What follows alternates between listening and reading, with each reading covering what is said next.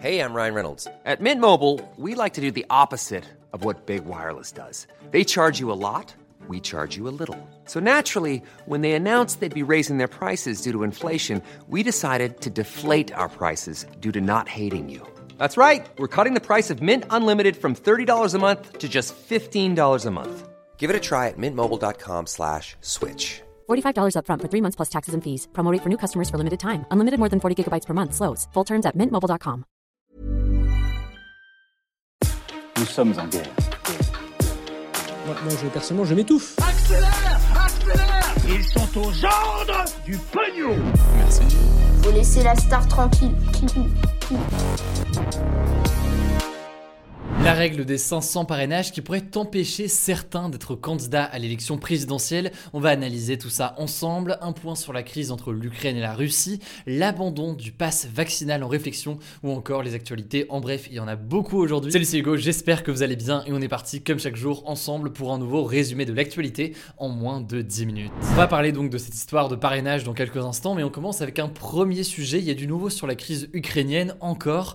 Pour rappel, donc, la Russie a reconnu l'indépendance de deux territoires ukrainiens, deux territoires qui revendiquent leur indépendance mais que l'Ukraine refuse. Cette reconnaissance par la Russie met un petit peu le feu aux poudres et donc on va essayer de comprendre concrètement où est-ce qu'on en est aujourd'hui. Alors la première chose tombée ces dernières heures, ce sont euh, les sanctions économiques et financières contre la Russie qui ont été euh, annoncées ces dernières heures par eh bien, les États-Unis, le Royaume-Uni ou encore euh, l'Union Européenne, le Japon et le Canada. Alors je vais pas rentrer dans les détails de toutes les sanctions, mais ça vise notamment eh bien, des banques et des députés russes avec des sanctions économiques. Et ces puissances que je viens de citer se rangent donc du côté de l'Ukraine. Ils accusent la Russie de ne pas respecter l'intégrité et la souveraineté du territoire ukrainien. La deuxième chose à noter aujourd'hui, c'est euh, la prise de parole du président russe Vladimir Poutine ce mercredi matin. Il a déclaré qu'il était toujours ouvert à un dialogue direct et honnête sur la crise ukrainienne, mais il a quand même insisté sur le fait que les intérêts et la sécurité de la Russie restent non Et donc, malgré ces déclarations de Vladimir Poutine, les tensions ne retombent pas. Au contraire, l'armée ukrainienne a annoncé euh, par exemple ce mercredi la mobilisation de ses réservistes de 18 à 60 ans, ce qui montre donc que l'Ukraine devrait apporter une réponse armée à l'invasion de son territoire par la Russie. Et puis plus largement, le gouvernement ukrainien a appelé euh, tous ses citoyens qui vivent actuellement en Russie à quitter immédiatement le pays. Et euh, le Conseil de sécurité ukrainien a également demandé d'instaurer un état d'urgence dans le pays. Enfin, pour terminer, euh, le chef de la diplomatie américaine, Anthony Blinken, a également annoncé ce mardi qu'il ne rencontrerait pas le chef de la diplomatie russe, Sergei Lavrov. C'est ce qui avait été euh, prévu initialement ce jeudi, mais donc finalement, il n'y aura pas de rencontre de la sorte. Bref, vous l'aurez compris, les choses continuent de bouger. Les États-Unis craignent toujours une réelle invasion russe en Ukraine. C'est ce qu'a réaffirmé euh, le président américain Joe Biden mardi soir. De son côté, la Russie a promis une riposte forte et douloureuse aux sanctions américaines. On continuera donc évidemment de vous informer euh, là-dessus pour tout vous dire. J'ai vu d'ailleurs tous vos retours euh, concernant l'idée de faire une vidéo dédiée à ce qui se passe en Ukraine. C'est prévu, je pense qu'on va le faire. La seule chose, c'est qu'en ce moment, on a littéralement cette semaine beaucoup d'interviews, notamment euh, de candidats à l'élection présidentielle. Donc forcément, on est sur beaucoup de choses à la fois. Donc on prendra le temps dans les prochains jours de faire une vidéo pour mieux comprendre concrètement ce qui se passe actuellement entre la Russie et l'Ukraine. on enchaîne avec le sujet à la une de ces actus du jour. Plusieurs candidats à l'élection présidentielle, dont la candidate du Rassemblement national Marine Le Pen, le candidat de la France Insoumise Jean-Luc Mélenchon ou encore le candidat de Reconquête Éric Zemmour pourraient ne pas pouvoir se présenter à l'élection. La raison, on en a déjà parlé euh, sur cette chaîne à de nombreuses reprises, c'est que pour être candidat à l'élection présidentielle, il faut récolter 500 parrainages d'élus français, que ce soit des maires, députés, etc.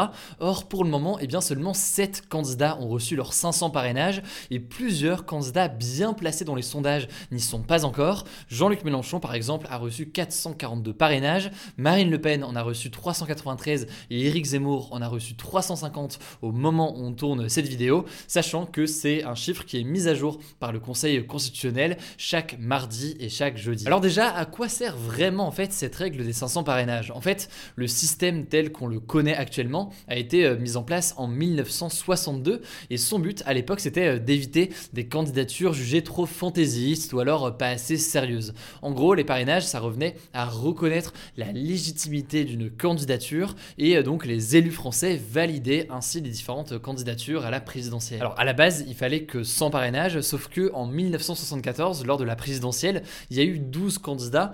12 candidats aujourd'hui, ça paraît assez normal, mais à l'époque, ça paraissait immense. Et du coup, eh bien, à ce moment-là, c'était monté à 500 signatures d'élus. Actuellement en France, il faut savoir qu'il y a 42 000 élus qui peuvent apporter euh, leur parrainage à un candidat. Et même si un maire ne peut apporter euh, son parrainage qu'une seule fois et qu'il y a un seul candidat, logiquement, eh bien, il y a de la place en théorie pour tout le monde. Et je dis bien en théorie parce que en réalité, donc, c'est beaucoup plus compliqué que tout ça. Ce qu'il faut bien comprendre, c'est que les parrainages, ils sont publics. Donc, les citoyens peuvent savoir qui leur maire ou alors leur député, par exemple, a parrainé. Sauf que, eh bien, cette transparence, ça peut freiner un certain nombre de maires qui ont peur qu'on leur reproche comme ça de parrainer un candidat plutôt qu'un autre. Dans l'Oise, par exemple, un maire en avait tellement marre que les différentes équipes de campagne l'appellent pour euh, donc euh, donner sa signature qu'il a décidé en fait de se parrainer lui-même pour être tranquille. Et d'ailleurs, le nombre d'élus qui ont euh, décidé de parrainer un candidat est en baisse par rapport à 2017, ce qui montre bien parfois des craintes de jugement ou autre concernant le fait de parrainer un candidat plutôt qu'un autre. Après, justement, là-dessus, d'autres élus rappellent que parrainer un candidat et donc lui accorder une signature, c'est pas forcément signe d'un soutien et qu'on va voter pour lui ou quoi que ce soit, mais ça veut simplement dire que cette personne doit pouvoir participer à cette élection présidentielle, même si jamais on est en désaccord avec elle. Par exemple, le maire euh, Les Républicains de Cannes, David Lisnard, qui est donc de droite et un soutien de Valérie Pécresse, a décidé euh, de parrainer Jean-Luc Mélenchon, qui donc n'est pas vraiment de son bord euh, politique. Et on en parlait hier aussi, le président du Modem, François Bayrou, qui est donc lui en l'occurrence proche de Emmanuel Macron, a créé une sorte de banque de parrainage. Alors lui, l'objectif, c'est de récolter des parrainages d'élus pour ensuite les redistribuer à des candidats qui n'arriveraient pas à récolter euh, leur parrainage, même si en l'occurrence c'est une initiative qui fait beaucoup euh, polémique puisque euh, François Bayrou veut réserver ses parrainages qu'il récolte aux candidats qui sont à plus de 10% dans les sondages et donc de fait ça exclut pas mal de candidats. Par exemple, Anas Kazib du mouvement anticapitaliste Révolution Permanente dénonce une privation comme ça de parrainage et une exclusion tout simplement du processus démocratique. Alors la question là qu'on pourrait légitimement se poser c'est est-ce que du coup ça a encore du sens et qu'est-ce qu'on pourrait changer ou modifier là-dessus? Faut savoir que de plus en plus de personnes appellent à une réforme de ce système donc de parrainage. Il y a plusieurs alternatives qui sont euh, proposées.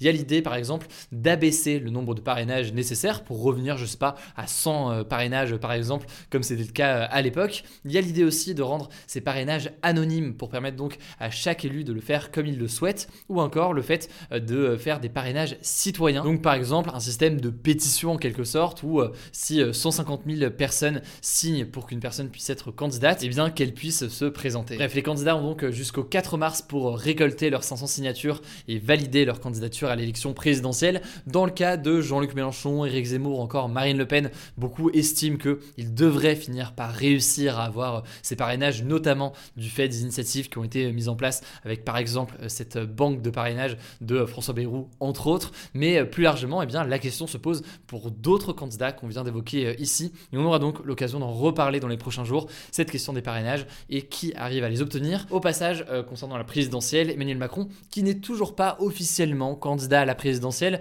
tiendra tout de même un premier meeting de campagne le 5 mars à Marseille. C'est ce qui a été indiqué à l'AFP. Évidemment, donc, on suivra tout ça dans les prochains jours. Et je le rappelle d'ailleurs, sur la chaîne YouTube principale Hugo Décrypte que je vous mets en description, on continue à poster 4 fois par semaine des vidéos liées à la présidentielle, décryptage de programmes, interview des candidats, etc.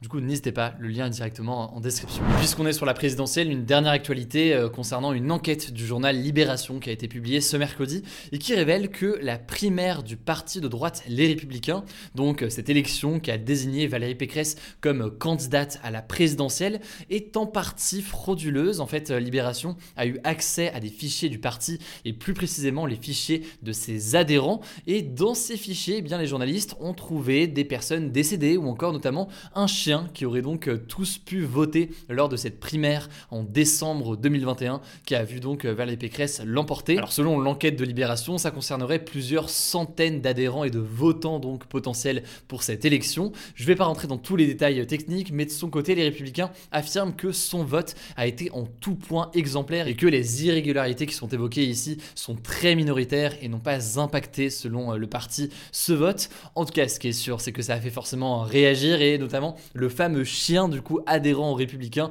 Douglas a même droit désormais à son compte Twitter parodique. sur son compte, on peut lire notamment, je cite, Je suis Douglas et je suis président du collectif Les Chiens avec Pécresse. Je suis fier d'avoir voté pour Valérie Pécresse lors de la primaire de la droite et du centre. Alors on continue avec les actualités en bref et on commence en un mot avec un premier sujet. Le ministre de la Santé, Olivier Véran, a donné des précisions sur la fin potentielle du pass vaccinal en France et cette fin devrait avoir lieu mi-mars comme ce qui avait été annoncé, mais à condition que trois critères de suivi du Covid aient euh, suffisamment baissé. Et dans ces trois critères, il y a notamment le fait qu'il y ait moins de 1500 patients atteints du Covid en réanimation à la mi-mars, alors qu'aujourd'hui, pour vous donner une idée, il y en a 2842. On verra donc comment est-ce que euh, cette courbe continue à descendre dans les prochains jours. En tout cas, c'est donc euh, cette date de mi-mars qui est envisagée aujourd'hui pour mettre fin au pass vaccinal. Deuxième actualité rapidement, le délai de l'IVG en France va officiellement être rallongé, ce qui veut dire que les femmes vont pouvoir avorter en France jusqu'à 14 semaines de grossesse